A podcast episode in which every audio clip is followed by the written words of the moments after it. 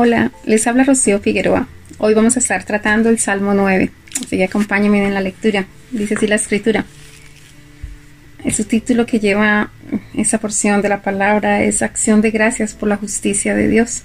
Si ustedes observan lo que hemos estado viniendo en todo el estudio de, de estos capítulos de salmos, de cada uno de esos salmos, es una constancia en la justicia, en el juicio, en el juez, en la gloria, características típicas del reino, del reino nuestro, del reino de los cielos. Así que vamos a empezar mirándolo desde esa perspectiva. Dice, te alabaré, oh Yahweh, con todo mi corazón.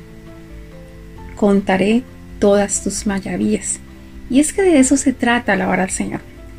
Acuérdese que hay una diferencia entre alabar y adorar a Dios. Cuando usted alaba a Dios, usted lo alaba por todo lo que Él ha hecho. Cuando usted adora a Dios, usted lo adora por quien Él es. Entonces, cuando usted alaba al Señor, usted dice todo lo que ha hecho. Él me ha bendecido, Él me ha rescatado, Él me ha salvado, Él, él es mi proveedor, Él es mi sanador, Él es mi ayudador, Él es, eso es alabar al Señor.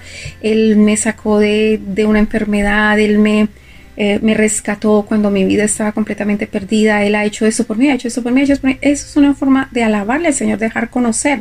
Dice por eso, dice en ese verso, contaré todas tus maravillas. Así que si nosotros estudiamos toda la escritura, si vemos todos los testimonios que hay, nosotros podemos contar esas maravillas. Son nuestras, fueron dejadas allí para que fueran un testimonio para nosotros y nosotros podemos publicar y contar esas maravillas. Pero además todo lo que ha hecho en nuestras vidas. Eh, comentaba leyendo y estudiando este versículo en alguna ocasión, decía que es muy difícil a veces eh, cuando hay orgullo y cuando, si cuando hay esa altivez en nuestro corazón, poderle dar la alabanza al Señor y la honra. Porque, por ejemplo, si en la vida de uno hubo deseos suicidas y, y, la vida de uno estaba a punto de perdición y el Señor lo rescató, y, pero, oh, me da pena decir que yo en algún momento tuve pensamientos suicidas, me da pena decir que que yo usaba drogas, me da pena decir que yo tenía una vida de fornicación, me da pena decir que tal y tal cosa. Cuando, camán, cada una de las cosas que nosotros tenemos en las cuales el Señor nos rescató es una oportunidad para poder glorificar al Señor, para poder decir eh, cuán grande ha sido el Señor. Eh, tal vez, eh, digamos, si, si yo tengo una vida que parece que, que todo es perfecto en mi vida, y yo le digo a una persona, ok, sí, el Señor me salvó y la gente dirá, wow, pero es que esa persona es esto, esa persona ha estudiado, esa persona, esa persona se ha dedicado a Dios, esa persona, parece que todo es perfecto con esa persona, pero si realmente la persona supiera de dónde viene uno, si realmente la gente supiera de dónde Dios lo rescató a uno, es cuando esa persona puede decir, yo también tengo una esperanza, yo también tengo una esperanza, porque si esa persona está diciendo que, que fue rescatada de pensamientos suicidas, que había intentado suicidarse, si esa persona cuenta de que usaba drogas y Dios lo salvó de eso. Si esa persona puede decir, yo, yo venía de un mundo de laxivia y yo fui rescatado. Si un hombre puede decir, yo tuve problemas con una esclavitud de, de pornografía y yo fui liberado. Esas son las cosas que esos testimonios pueden hacer una gran diferencia en la vida de otra persona que dicen, yo estoy en esa situación, yo quiero salir de esa situación tengo una esperanza, porque si Dios hizo lo que hizo en la vida de ese hombre o de esa mujer, yo tengo una esperanza. Así que mm, es más que decirle te alabo, yo no, es decir, te alabaré, oh Yahweh, con todo mi corazón. Contaré todas tus maravillas, no me guardaré ninguna. Me alegraré y me regocijaré en ti. Cantaré a tu nombre, oh Altísimo. Te alabaré, me alegraré y cantaré. Wow, tres ingredientes importantes dentro de este proceso de alabanza es gócese y alégrese. Yo no puedo llegar a dar un, yo no voy a alabar al Señor. Oh Señor, gracias porque tú me salvaste y me sanaste. ¿Qué es eso? Si realmente alguien te salvó, si realmente alguien te sanó, se tiene que ver el gozo en tu, en tu corazón. Por eso dice, te alabaré, me alegraré, cantaré a tu nombre, oh Altísimo tiene una real conciencia, una real razón de lo que significa, yo no, alabar al Señor. Vamos a leer el verso 3 y 4. Dice, mis enemigos volvieron atrás, cayeron y perecieron delante de ti, porque has mantenido mi derecho y mi causa. Te has sentado en el trono juzgando con justicia. esa es una claridad que nosotros tenemos que tener en nuestro Señor y es que nuestro Señor es un Dios que hace justicia, juicio y equidad y Él está sentado en su trono y en su trono Él hace justicia. Pero hay otra cosa que es bien interesante. Cuando usted y yo alabamos al Señor, el enemigo huye, el enemigo no soporta que nosotros le demos gloria a Dios. El enemigo no soporta que nosotros bendigamos el nombre del Señor. Él no soporta nada de eso. Él huye de esas situaciones. Por eso en la alabanza de tu pueblo hay libertad. Hay una manifestación es donde el enemigo huye y no soporta que nosotros honremos, glorifiquemos, deifiquemos, exaltemos y levantemos el nombre de Dios en alto, que nosotros bendigamos el nombre del Señor. Por eso es tan importante que nosotros volvamos a restaurar el lugar de la adoración y de la alabanza al Señor. Que no nos volvamos tan vacíos. A veces nosotros nos polarizamos mucho. Estudiar las escrituras es fundamental. Yo soy un amante de estudiar las escrituras, de buscar la revelación. Pero es muy importante alabar al Señor, es muy importante adorar al Señor, es muy importante tener esos altares de oración, altares de adoración, altares de alabanza del Señor, porque allí está la libertad nuestra. Justo después de que Él dice, te alabaré, me alegraré y cantaré, puede decir con toda certeza, mis enemigos volvieron atrás, cayeron y perecieron delante de ti, porque has mantenido mi derecho y mi causa te has sentado en el trono juzgando con justicia. Hay una porción en la palabra que a mí, a mí me llamó muchísimo la atención cuando, cuando la identifiqué porque la palabra decía, si ustedes creen que yo no puedo derrotar al enemigo, yo no lo puedo derrotar. Y sucede así, sucede así en la vida. Si nosotros damos más poder al enemigo, si nosotros exaltamos el poder del enemigo, oh, es que este cáncer, este cáncer, este cáncer, este... no, dele la gloria al Señor, honra al Señor, exalte al Señor y ese cáncer va a tener que huir, ese cáncer se va a tener que ir porque porque nuestro Dios tiene que ser exaltado y cuando usted hace lo propio, lo que a usted le corresponde, puede decir, porque has mantenido mi derecho y mi causa, te has sentado en el trono juzgando con justicia. En estos días, y nosotros hemos estado hablando de la importancia de entender, de entender las cortes celestiales, de entender que hay que ir delante del juez, de entender que hay que llevar los asuntos delante del juez, porque él va a juzgar con justicia.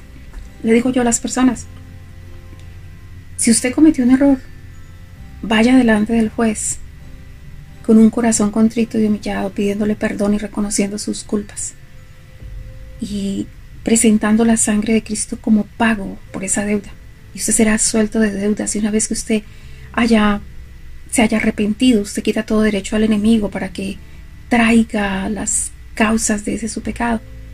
Y con el pago de la sangre del Señor Jesucristo, usted queda libre y va a pedirle al juez, por favor, pronuncie ahora mismo un veredicto de libertad, pero no solamente de libertad, sino que me sea devuelto todo lo que el enemigo, por causa de este tipo de pecado, quitó a mis abuelos, a mis padres, me ha quitado a mí, y que me sea devuelto todo, que sea devuelta mi heredad porque eso es lo que se trata, si me entiende? De que nosotros volvamos a recuperar todo lo que el enemigo nos ha quitado.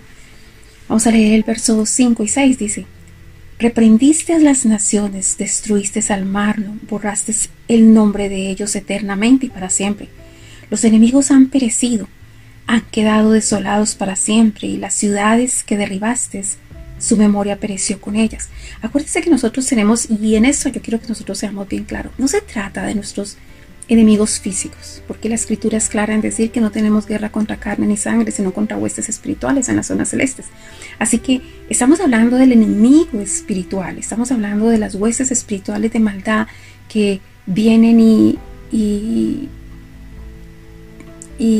de alguna manera hacen que las personas se pongan en contra de ti, hacen que las personas te afecten tu vida, hacen que, que sucedan ese tipo de cosas. Entonces, el Señor no solamente destruye a los enemigos eh, que nosotros tenemos en nuestra familia o los enemigos que tenemos personales, hablando de demonios y huestes espirituales de maldad. Hay unos que tienen otro tipo de jerarquía, que es la jerarquía de los gobernadores, que, funcionan sobre mm, terrenos más grandes dentro de un país y están, están los príncipes que funcionan sobre países.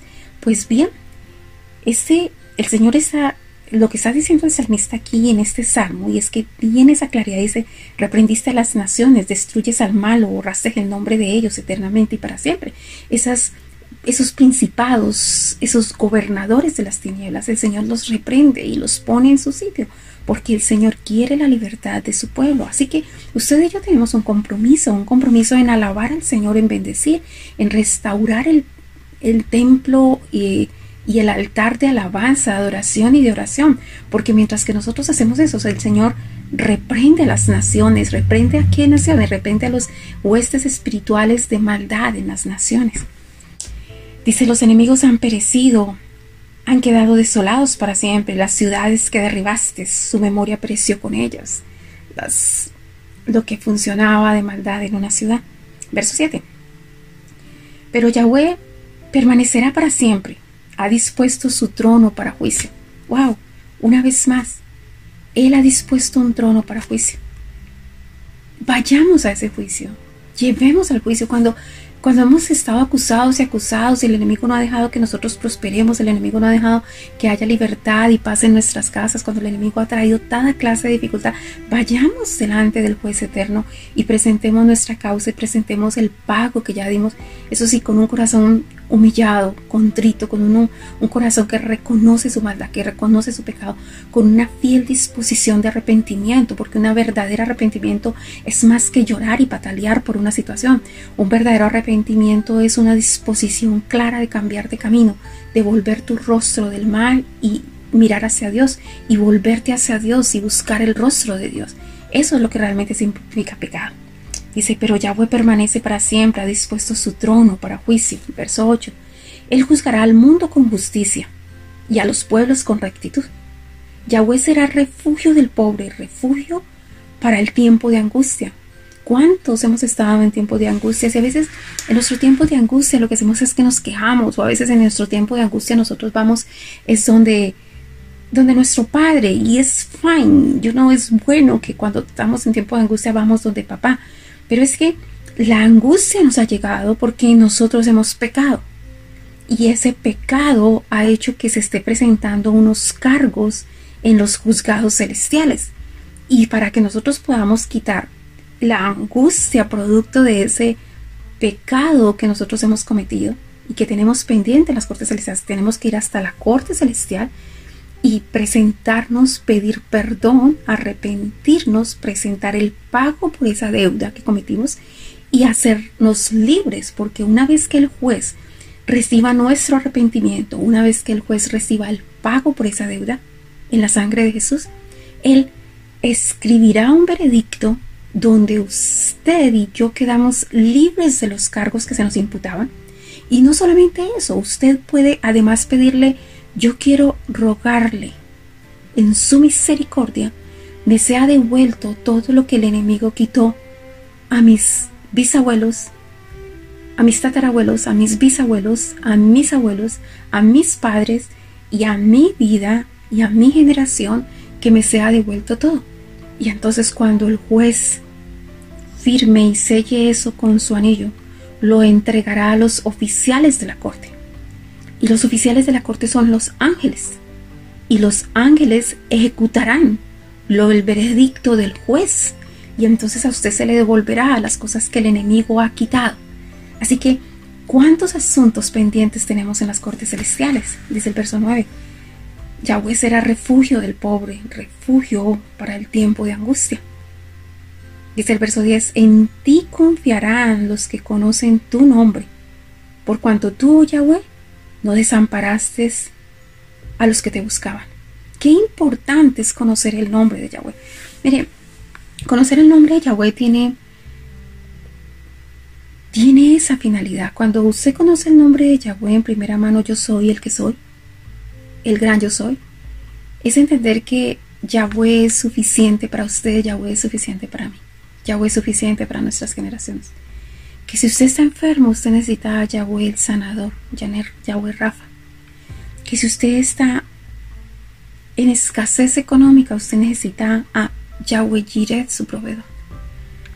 Que si usted necesita salvación porque usted sabe que ha cometido pecado, sabe que está en una situación difícil, pues ¿qué tenemos que hacer? Llamamos a Yeshua, nuestro Salvador. Él es todo para nosotros todo para nosotros. poder conocer que Él es suficiente para nosotros, poder entender que Él es nuestro estandarte, es nuestro refugio, es nuestro amparo, es nuestro socorro, es nuestra roca firme, es la puerta de gloria y de salvación, que Él es nuestro pastor, que Él es nuestro maestro, que Él es nuestro enseñador, que Él es todo para nosotros. Pero poder entender su nombre es fundamental porque hay de asuntos a asuntos que uno trata con el gran yo soy. Hay asuntos para tratar con el Padre, pero hay asuntos para tratar con el juez. Hay asuntos para tratar con el Dios, hay asuntos para tratar con el Rey, hay asuntos para tratar con el Señor. Hay asuntos para tratar con el Maestro. Hay asuntos para tratar con el sumo sacerdote. Hay, hay diversidad de asuntos para tratar. Y usted tiene que saber cuál es su situación y cuál es el asunto que usted tiene que tratar con Dios y ir delante de Él. Porque si usted conoce el nombre del Señor, por eso dice en ti confían los que conocen tu nombre. Por cuanto tú, oh Yahweh, no desamparaste a los que te buscaron. Verso 11. Cantar a Yahweh que habita en Sión. Publicar entre los pueblos sus obras. ¿A qué se refiere cuando dice cantar a Yahweh que habita en Sión? Es la parte sublime de la adoración a Dios. Eh, entender lo que significa Israel como pueblo para Dios.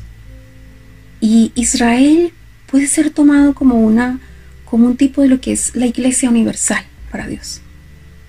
Pero en Israel hay una zona que se llama Judá, que ellos decidieron tener un Dios. Y, y es bueno estar en Judá más que estar en Samaria. Pero no se trata solamente de estar en Judá, sería mucho mejor si nosotros estuviéramos en Jerusalén, en la ciudad del Señor. Y wow, e, es interesante porque es moverse todo el tiempo alrededor de todos los asuntos que tienen que ver con el templo de Dios. Pero aún hay un sitio aún más importante dentro de Jerusalén en el cual usted puede estar, que es estar en Sión, el lugar de su presencia. Así que dice aquí la palabra, dice, cantar a Yahweh que habita en Sión. Decir, busque llegar hasta la presencia del Señor, busque llegar hasta donde la adoración es sublime, la alabanza es sublime, donde, donde no es un cántico, eso sería como si usted le fuera a llevar una serenata a su esposa o I y, una serenata a su mamá y, usted llegara y se la hiciera por allá y dice, mamá, yo te canté una canción, tú no estabas, pero, pero yo te la canté. No sirve, no es lo mismo que usted diga, voy a la ventana donde está mi mamá y le canto una serenata por todo lo que ella ha hecho en mi vida. Pues bueno, cantad a Yahweh que habita en Sión, publicad entre los pueblos sus obras. Publique, publique, hable de todas las cosas que Dios ha hecho en su vida. Son muchas e innumerables y no nos podemos olvidar de dónde nos ha sacado el Señor, de dónde nos ha rescatado y de dónde nos ha levantado. Versos 12 y 13 porque el que demanda la sangre se acordó de ellos, no se olvidó del clamor de los afligidos.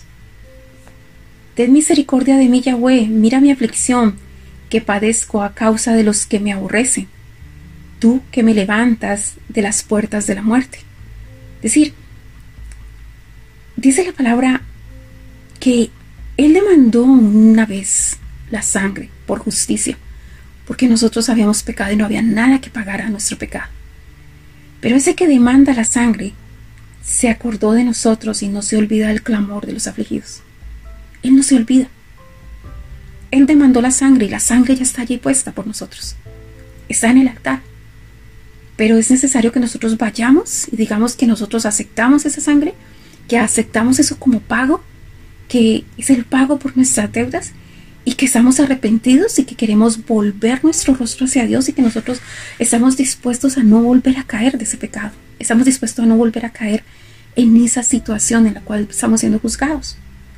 Y después ten misericordia de mí, Yahweh, mira mi aflicción que padezco a causa de los que me aborrecen. ¿Quién nos aborrece? El enemigo nos aborrece, el enemigo quiere acabar con nosotros. El enemigo nos acusa todo el tiempo. El enemigo cada vez que el Señor quiere bendecirnos dice que nosotros no somos dignos, no somos dignos porque hemos murmurado en contra de Dios, no somos dignos porque nos hemos quejado de Dios, no somos dignos porque hemos, no hemos honrado a nuestros padres, no somos dignos porque, porque hemos despilfarrado lo que el Señor nos dio, no somos dignos porque hemos hablado mal de nuestros esposos, no somos dignos porque, porque con nuestra boca maldecimos muchas veces a nuestros hijos y ahorita estamos esperando que ellos estén en gloria y en bien y en bendición. No somos dignos de muchas cosas, pero entonces tenemos un abogado y tenemos que ir a las cortes celestiales y arrepentirnos y pedir perdón porque sí, no somos dignos, no somos dignos, pero la sangre de Yeshua pagó por nosotros y como la sangre de Yeshua pagó por nosotros, entonces el Señor puede ver nuestra aflicción y nos puede salvar de los que nos aborrecen. Tú que me levantas de las puertas de la muerte.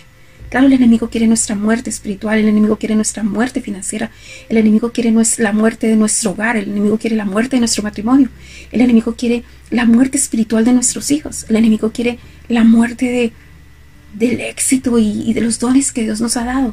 Pero no, el Señor pagó por nosotros. Nosotros lo que necesitamos es reconocer nuestra culpa, arrepentirnos, pedir perdón, apartarnos del mal, presentar la sangre de Jesucristo. Y cuando el Señor nos haya perdonado y haya dado un veredicto en el que nos deja libres de nuestra maldad, entonces pedirle al Señor que en su misericordia nos sea devuelto todo lo que el enemigo nos quitó durante todos estos años, producto de, de las puertas que nosotros abrimos con nuestro pecado y nuestra maldad. Verso 14. Tú que me levantas de las puertas de la muerte, para que cuente yo todas tus alabanzas en las puertas de las hijas de Sión y me goce en tu salvación. ¿Para qué el Señor nos rescata? ¿Para qué nos levanta? Más que para que nosotros seamos testigos de su misericordia, testigos de su justicia, testigos de su amor, testigos de, la paz que tiene para con nosotros, testigo de la bondad que tiene para con nosotros, testigo de que levanta al caído, testigo de que al ministroso y al que está afligido, que busca al Señor, el Señor lo levanta, testigo de que Él cumple sus promesas, testigos. Y cuando usted es testigo de eso, usted tiene que ir y contarle a todos en alabanzas, alabar al Señor por todo lo que ha hecho. Y donde dice en las puertas de la hija de Sión, ¿Qué es la hija de Sión? La hija de Sión es, ay, no sé si se recuerda aquella canción que dice, oh moradora de Sión alaba Jehová, grandes son sus maravillas. Pues bueno, las iglesias son hijas de Sión. Vaya a la iglesia donde usted se congrega y cuente sus alabanzas, cuente de dónde el Señor lo levantó, dónde lo rescató, de dónde lo salvó de la muerte. En las puertas de las hijas de Sión, vaya también hasta la presencia del Señor y allí gócese de la salvación del Señor. ¡Wow! ¡Qué bendición! ¡Qué bendición cuando nosotros podemos entender que en el Señor tenemos verdadera libertad y podemos mantener la libertad que el Señor nos dio! Dice, verso 15: Se hundieron las naciones en el hoyo que hicieron. En la red que escondieron fue tomado su pie. No importa cuánto el enemigo haya tratado de acabar con nuestras vidas, ellos van a caer en la trampa porque si usted y yo seguimos todos los preceptos y principios de Dios, nosotros no tenemos por qué andar en derrota. Nosotros tenemos que andar de victoria en victoria y de gloria en gloria en el nombre de Yeshua. A eso fuimos nosotros llamados. Él se hizo pobre para que fuéramos enriquecidos. Él dice, diga, el pobre rico soy. Diga, el débil fuerte soy. Diga, el necio sabio soy. Nosotros podemos cambiar todo el panorama porque el enemigo tendió red, pero van a caer en ellas mismas, todos los enemigos espirituales que nosotros tenemos. Verso 16. Yahweh se ha hecho conocer en el juicio que ejecutó. Hay un juicio constante, hay un juicio permanente. No sea usted hallado culpable por no compadecer delante del juez.